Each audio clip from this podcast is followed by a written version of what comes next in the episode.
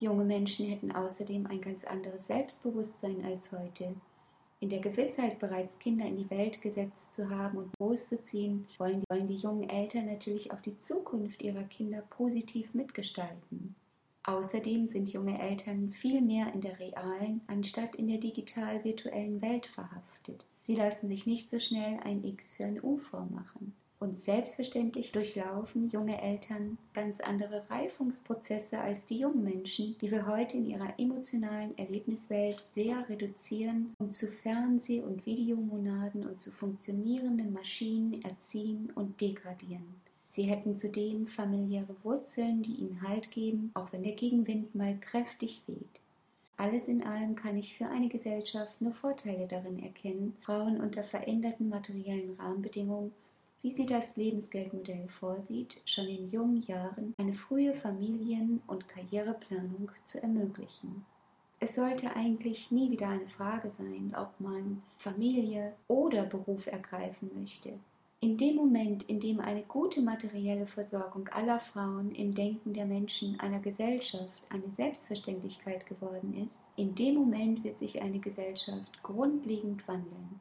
Es werden dann nicht mehr am laufenden Band Kinder produziert, die emotional auf Verzicht, Armut und Unsicherheiten im Leben vorprogrammiert sind und diese Erfahrung wieder und wieder in ihrem Leben anziehen. Kinder, die in emotionaler und materieller Fülle groß wurden, können sich frei von solchen psychischen Einschränkungen mit ihren Talenten entwickeln und in die Gesellschaft einbringen, ohne mit diesen Mustern des Mangels behaftet zu sein. Die Mütter können sich wie in einer bürgerlichen Familie auf ihre neue Rolle vorbereiten. In ihnen kann sich Lebensfreude und die Vorfreude auf das Kind ungehindert ausbreiten und auf das Kind übertragen. Auch wenn die ältere Generation dieser Auffassung gegenüber noch verschlossen ist, so wird sich die jüngere Generation von diesen Denkblockaden der Älteren hoffentlich nicht mehr in dieser Einsicht abhalten lassen und diese Einsicht zur selbstverständlichen gesellschaftlichen Realität werden lassen. Eine Hilfe dafür könnte die Lebensgeldordnung sein. Die Mütter können sich so, wie ihr innerer Kompass es ihnen vorgibt, um Kinder, Familie und Beruf kümmern, in den Anteilen, wie es für sie und ihre Familie passt. Von Außenstehenden ist jede Form der Mutterschaft zu akzeptieren, denn die eine Mutter hat das Bedürfnis und braucht es vielleicht auch für sich, ihr Mutterglück einmal ausgiebig zu genießen und dem Kind viel Aufmerksamkeit und Liebe zuzuwenden, während andere schneller die Tapeten wechseln müssen und nach einem Besuch im Kinderzimmer wieder in die weite Welt hinausschwärmen, um dem Kind etwas Neues aus der weiten Welt mitzubringen. Und wieder andere versorgen gleich fünf Kinder auf einen Schlag. Wir haben nicht darüber zu urteilen und können uns eigentlich nur darüber freuen, wenn so viele unterschiedliche Konzepte mit Liebe gelebt werden. Denn so unterschiedlich wie die Menschen und die Frauen sind, so unterschiedlich ist auch die Form der Mutterschaft. Die gesellschaftlichen Rahmenbedingungen sollten alle Formen ermöglichen und nicht gezielt ein Modell unterstützen, das sie zum Leitbild für alle Frauen macht. Ich fasse noch einmal kurz zusammen. Medizinisch-technische Hilfsmittel zur künstlichen Erzeugung und zur künstlichen Geburt eines Kindes sind das Beste, was es gibt für Einzel- und Notfälle, in denen es sonst keine andere Möglichkeit gibt, das Kind auf Wunsch der Eltern zur Welt zu bringen. Aber es braucht darüber hinaus noch sehr viel mehr, um den weiblichen Qualitäten, also den Ansprüchen, die Frauen von Natur aus mitbringen, innerhalb einer Gesellschaft gerecht zu werden.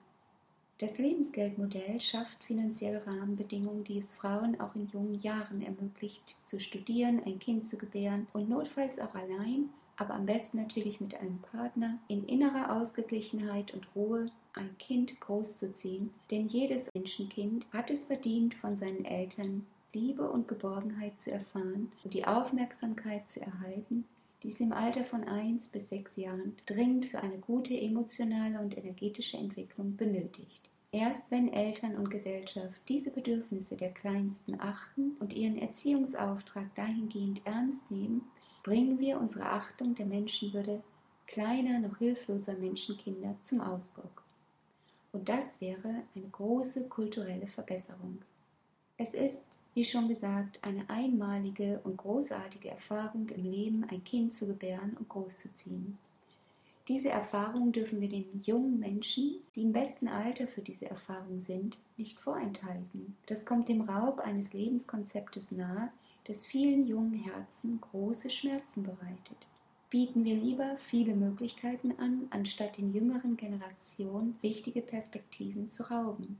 Wollen wir unseren Kindern mehr Möglichkeiten eröffnen, als wir sie hatten? Oder wollen wir ihnen mit zunehmender technischer Entwicklung das Recht absprechen, natürlich leben zu können? Jeder Mensch hat innerhalb einer Gemeinschaft ein Anrecht darauf, Kinder auf eine natürliche Art und Weise zu bekommen.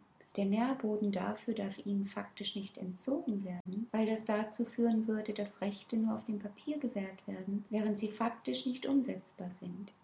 Heute können junge Frauen nicht mehr einfach Kinder kriegen. Sie sind darauf angewiesen, einen Beruf zu haben, um sich materiell über Wasser zu halten. Und deshalb sollten wir die materiellen Rahmenbedingungen für das künftige Leben ändern. Es geht darum, der Masse de facto nicht das Recht abzusprechen, aus eigener Kraft eine Familie gründen zu können, sondern allerhöchstens noch Retortenbabys, wenn sie brav und lieb 20 Jahre im Beruf gearbeitet haben. Und natürlich gilt jetzt all das, was ich zu den jungen Frauen gesagt habe, sinngemäß für alle jungen Männer.